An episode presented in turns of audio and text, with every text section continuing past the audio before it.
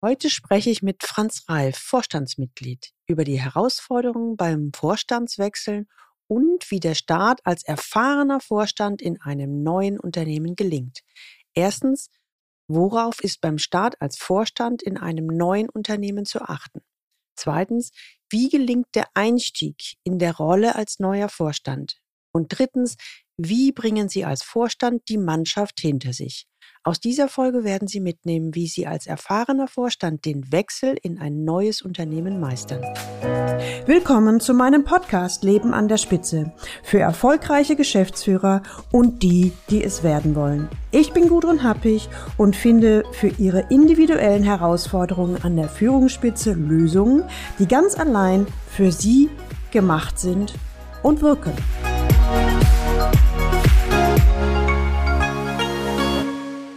Ich hatte das Glück, Herrn Franz Reif, Vorstandsmitglied bei der Sparkasse der Stadt Amstetten, also Österreich, kennenzulernen. Er war bereits ein paar Jahre Vorstand in einem anderen Finanzunternehmen und hat vor kurzem in ein neues Unternehmen ebenfalls als Vorstandsmitglied gewechselt. Ich konnte ihn für Sie gewinnen, um mal hautnah aus der Praxis zu berichten, wie das so ist, wenn ein Machtwechsel ansteht und man Vorstand wird, in einem neuen Unternehmen. Sie erhalten einen ungeschminkten Erfahrungsbericht, wie das Leben im C-Level als Vorstand wirklich ist. Starten wir gleich rein in das Interview. Herr Reif, wir haben uns, ich glaube, über LinkedIn kennengelernt und haben zweimal gesprochen und das fand ich einfach so klasse und so angenehm mit Ihnen, dass ich gedacht habe, ah, vielleicht kann ich den Herrn Reif gewinnen für den Podcast, also sprich für die C-Level-Zuhörer, dass sie einfach mal so ein bisschen äh, aus dem Nähkästchen plaudern, ähm, was so Spannendes in ihrem Leben passiert ist. Und bevor wir tiefer einsteigen, ähm, vielleicht, Herr Reif, noch ein, zwei Sätze zu Ihrer Person, wer Sie sind, was Sie machen und dann steigen wir tiefer ein. Wenn das okay ist für Sie. Das ist okay für mich, äh, sehr gerne, sehr gerne.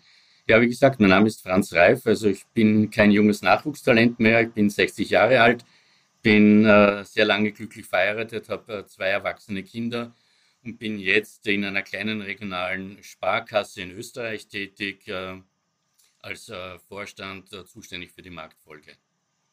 Habe in meinem Berufsleben diverseste andere Banken kennenlernen dürfen, in Wien vorwiegend und auch in Südösterreich habe diverseste Funktionen äh, begleiten dürfen, von Geld- und Devisenhändler bis hin zum Risikomanager, auch kurzen Ausflug in die Personalentwicklung. Ja, und jetzt stehe ich irgendwo gegen Ende des Berufslebens da und versuche noch einmal äh, Dinge zu bewegen, umzusetzen, mein Know-how in eine kleine Regionalbank einzubringen.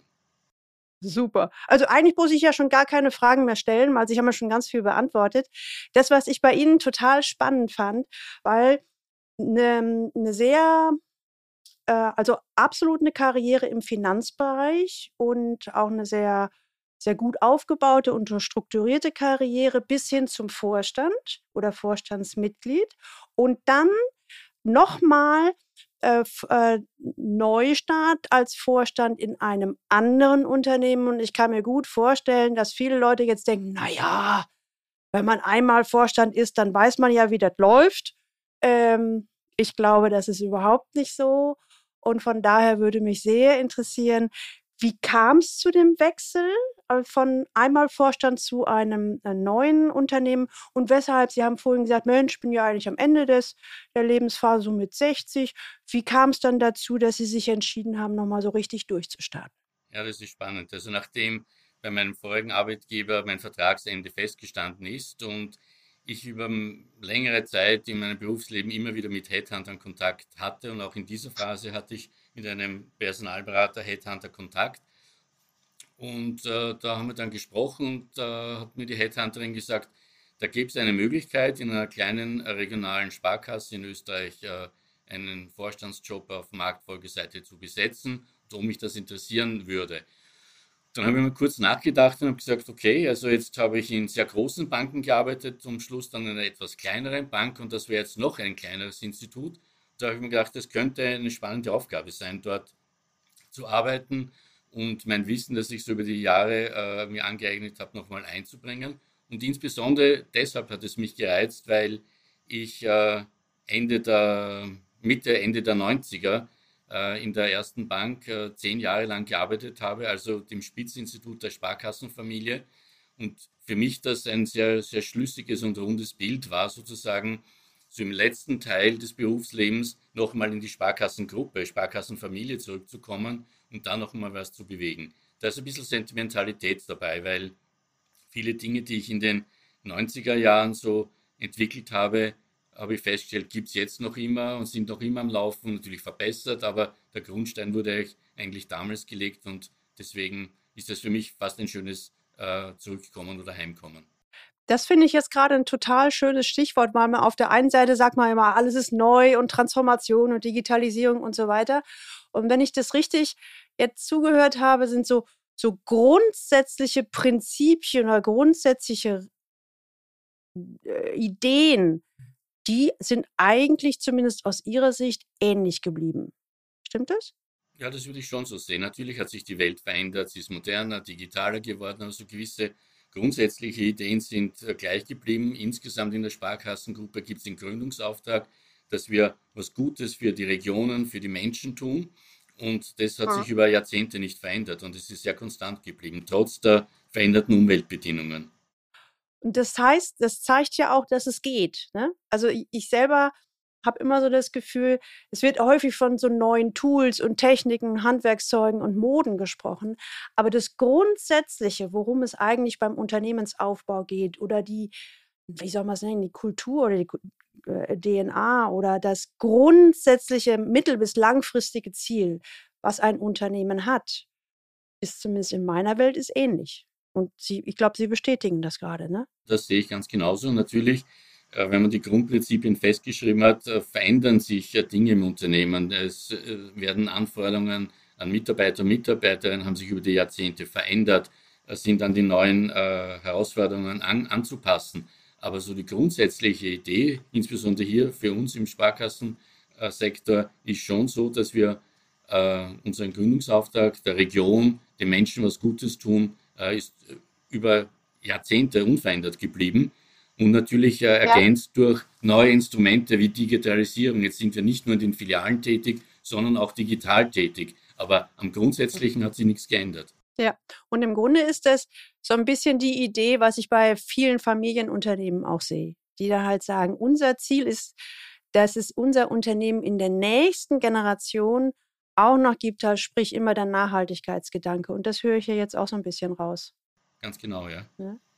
Dass man natürlich auch Gewinn machen muss, das steht außer Frage, aber es ist immer die Frage, äh, in welcher Reihenfolge oder nee, sag gar nicht. Ich denke, natürlich muss ein Unternehmen Gewinne machen, sonst machen sie bald zu.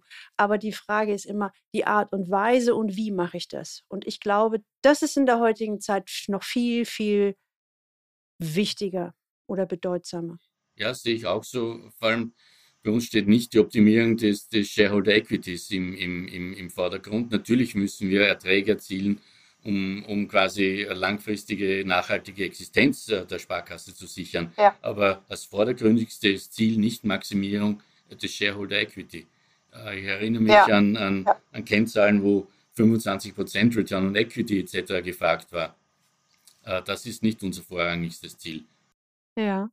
Ich komme noch mal, weil ich fand das ja so spannend in, in der neuen Rolle und ich vermute mal, dass Sie natürlich den Vertrag unterschrieben haben, eine ganze Menge Wochen, vielleicht sogar Monate, bevor der erst, bevor Sie den ersten Tag in, in dem neuen Unternehmen angefangen haben. Was äh, stimmt das? War, war da eine Zeit dazwischen? Ja, da war eine Zeit dazwischen, waren so, so ja. vier, fünf Monate dazwischen, wo, wo ich wirklich äh, Zeit gehabt habe, mich einmal geistig darauf vorzubereiten. Ja.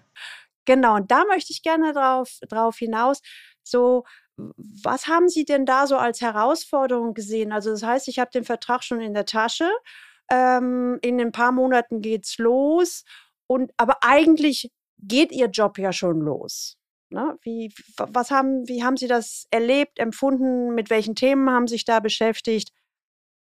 Weil offiziell waren Sie noch nicht da. Absolut, ja. Ist natürlich spannend und, und äh, natürlich äh, war es so, dass äh, mein, mein Vorgänger in, in diesem Haus äh, eine wirkliche Institution in diesem Haus war. War über 40 Jahre hier tätig, war mehr als 20 Jahre im Vorstand. Und da habe ich mir gedacht, äh, naja, Der war natürlich auch aus der Region und jetzt kommt dann jemand daher, der nicht aus der Region ist, der, der irgendwie mehrere Banken schon gesehen hat. Da habe ich mir schon überlegt, äh, wie werden das die neuen zukünftigen Kollegen und Kolleginnen denn aufnehmen? Die werden neugierig sein. Da gibt es Ängste, da gibt es äh, Befürchtungen, möglicherweise auch Freude etc. Und so habe ich eigentlich vor meinem offiziellen Beginn begonnen, mit Führungskräften Kennenlerngespräche zu führen. Gar keine fachlichen Gespräche, sondern nur mal sich zusammenzusetzen, auszutauschen, um die Persönlichkeit der Kolleginnen und Kollegen kennenzulernen und ihnen auch die Gelegenheit äh, zu geben, wie ist denn der Neue? Wie tickt denn der? Ist ja. der zum Anfassen oder muss man sich fürchten vor dem? Und das habe ich im also Vorfeld also so eigentlich gemacht. Ja.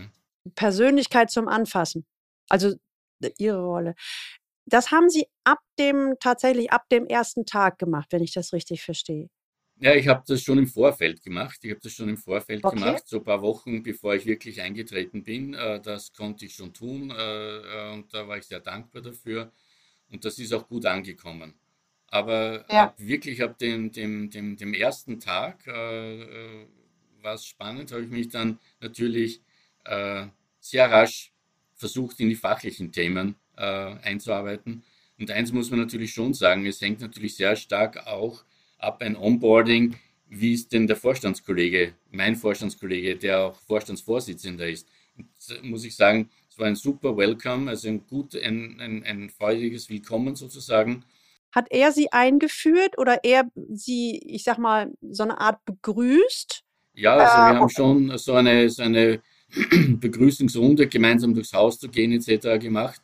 Und äh, das war dann auch äh, nochmal ein ganz wichtiger Punkt.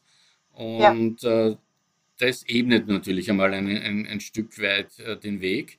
Und dann liegt es an, ja. an, einem persönlich, was man daraus macht. Nicht? Und das eine ist die Fachlichkeit, äh, der man ja dann in so einer äh, Rolle dann oft getrieben ist, sehr rasch in alle Themen reinzukommen, alles zu verstehen, äh, die, die Zahlen zu verstehen, die Reports zu lesen.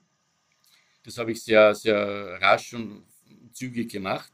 Und parallel dazu habe ich dann wirklich jedes Team, jede Abteilung besucht äh, und mit jedem Mitarbeiter gesprochen. Und äh, das alles im ersten Monat und um quasi die Neugierde zu befriedigen, kommt jetzt das Ungeheuer oder ist der jetzt wirklich zum Angreifen?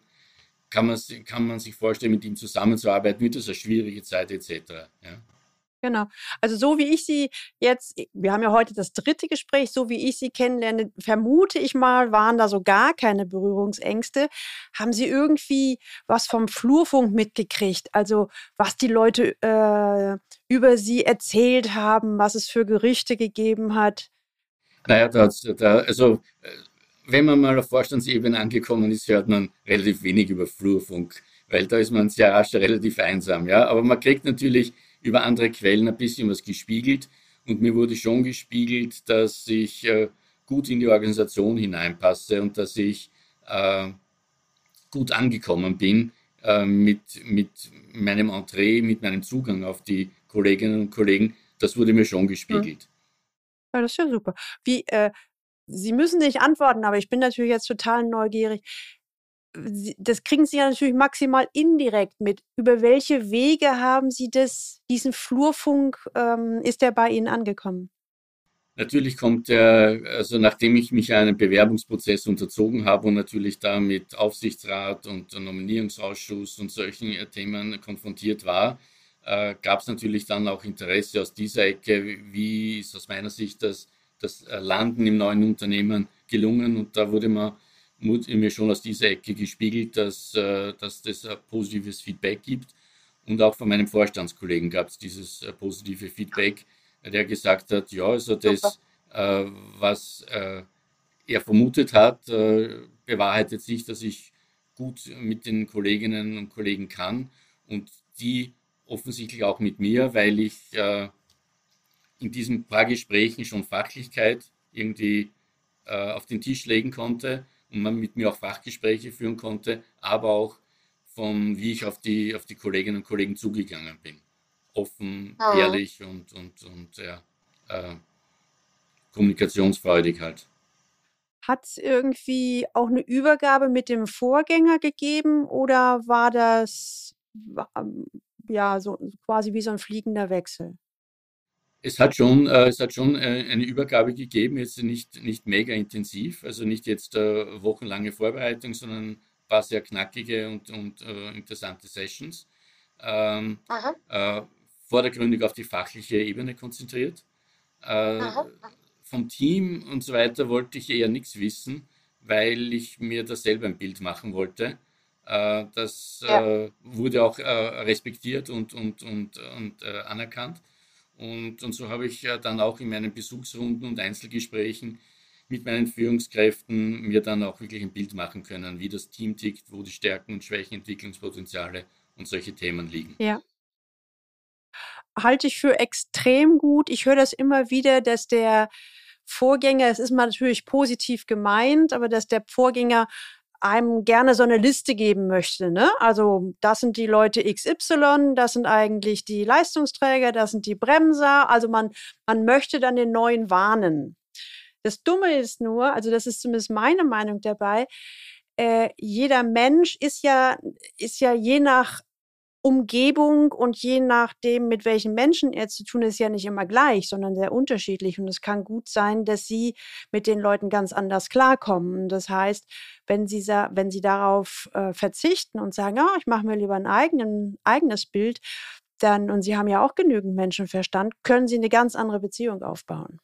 Ja, das war, war, meine Intention. Das wurde aber auch ganz stark auch von meinem Vorgänger unterstützt, wo er gesagt hat, er möchte mich da nicht präjudizieren und, und äh, sozusagen, er könnte mir Geschichten erzählen. Er war ja lange genug im Haus. Er hat gesagt, damit ja. will er mich gar nicht belasten. Ich soll mir ganz einfach selber ein Bild machen. Das versteht er gut. Ja?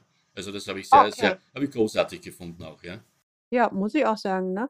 Hat er Ihnen angeboten, wenn noch irgendwas ist, dann könnten Sie ihn noch mal befragen oder war das dann eher, ich vermute, dass der in Ruhestand gegangen ist, ne? Äh, mein Vorgänger ist in Ruhestand gegangen, ja, in den verdienten Ruhestand, muss man sagen.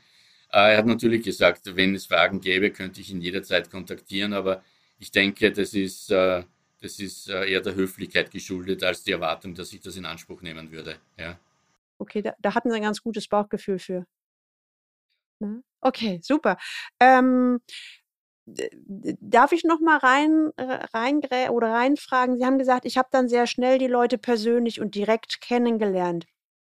Ähm, Gab es da war das ausschließlich auf der menschlichen Ebene? Hatten Sie da vielleicht so eine Fragenagenda, was Sie die Leute gefragt haben?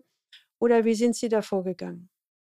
Im ersten Schritt habe ich das äh, ziemlich unstrukturiert gemacht, bewusst unstrukturiert gemacht, sondern äh, bin in jedes Team gegangen, habe mich nochmal persönlich vorgestellt. Jetzt konnte man dann in der Sparkasse überprüfen, ob ich circa 40 Mal meinen Lebenslauf richtig erzählt habe, ob das konsistent ist, ob das auch richtig erzählt ist.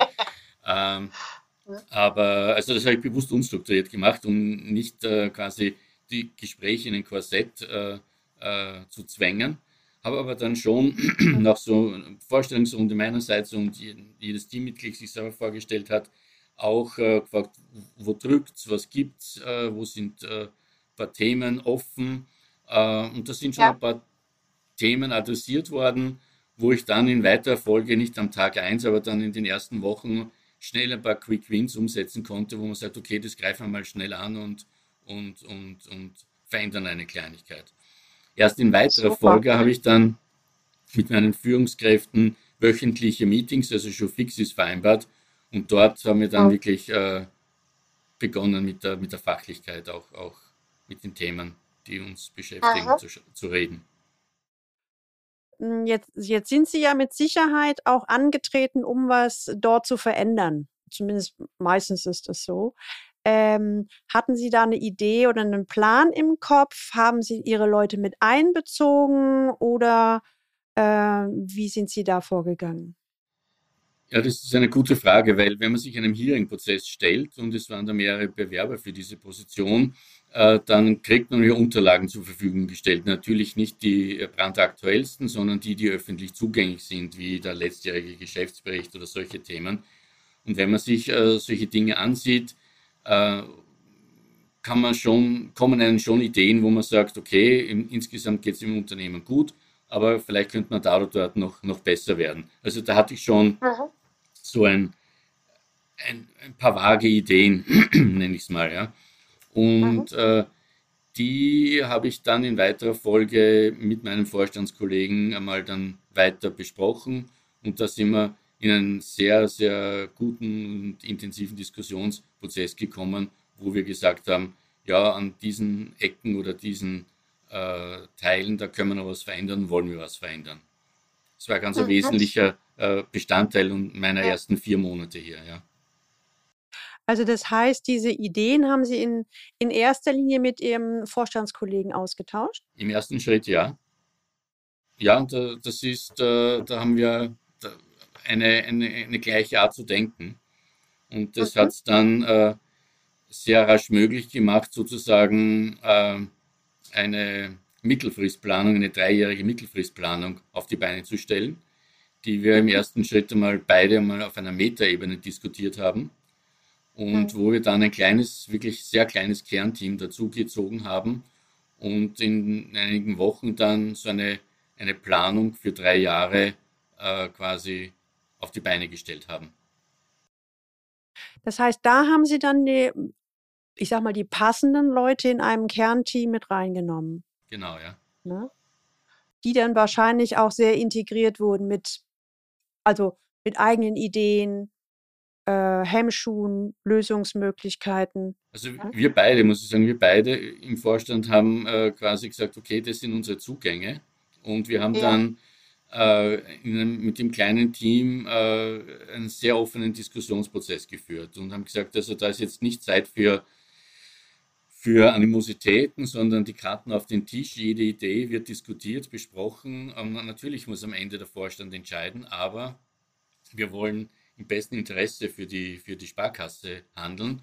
Und deswegen äh, ist es gut, äh, äh, das gemeinsam offen zu diskutieren. Und ich habe es in einem der Meetings einmal genannt, wir haben das sehr, sehr konstruktiv geknetet, diese Inhalte. Und äh, das ist äh, auch ein, ein schöner Reifegrad für eine Organisation, wenn es solche Schlüsselspieler gibt, die dann in der Lage sind, mit dem Vorstand offen über solche Themen zu diskutieren und zu reden.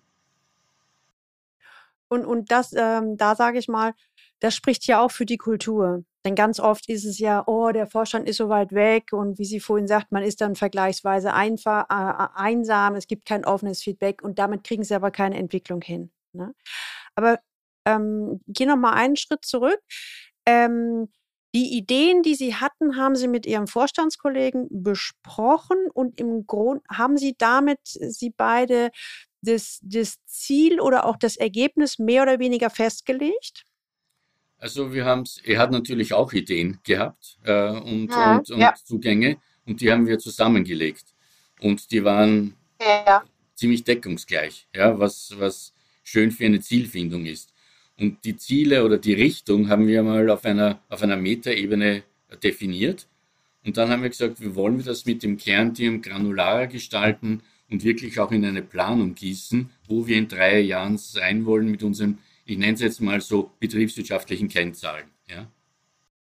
Genau, also ich verstehe das so, die Richtung oder das Ergebnis haben Sie beide schon gemeinsam ausgeheckt und das auch, ich will jetzt nicht sagen in Beton gemeißelt, aber das war dann auch schon klar. Also daran wird dann auch nicht mehr großartig gerückelt.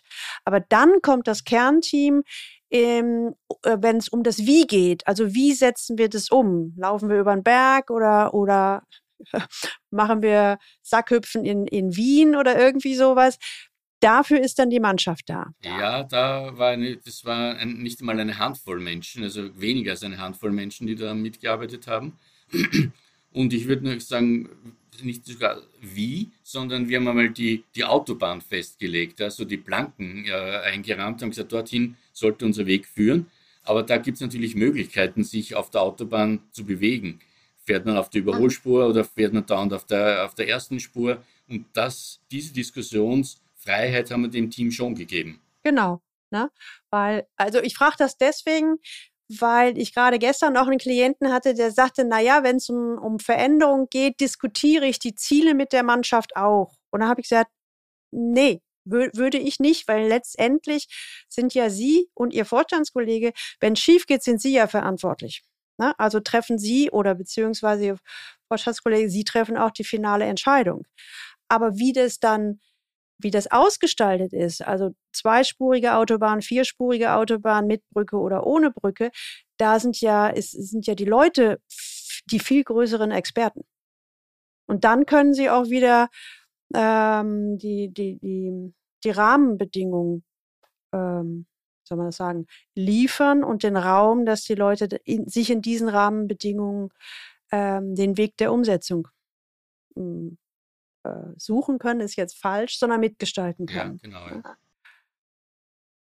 Ähm, und das habe ich jetzt festgestellt, das haben Sie mit dem kleinen Kernteam von weniger als fünf Leuten gemacht. Ähm, wurden irgendwann noch mal mehr Leute einbezogen oder wie läuft das? Nein, okay. Wir haben ganz engen Kreis, also wir beide im Vorstand und drei bis maximal fünf Leute zusätzlich. Das haben wir quasi bis äh, Mitte Juni alles ausgearbeitet. Bis Mitte Juni, also quasi jetzt bis vor zwei Wochen sozusagen. Genau, ja. Okay. So viel für heute. Wenn Sie das auch kennen, dass Sie als erfahrener C-Level in eine gleiche Position oder gleiches Führungslevel in ein anderes Unternehmen wechseln, dann achten Sie bitte beim Start auf folgende Punkte.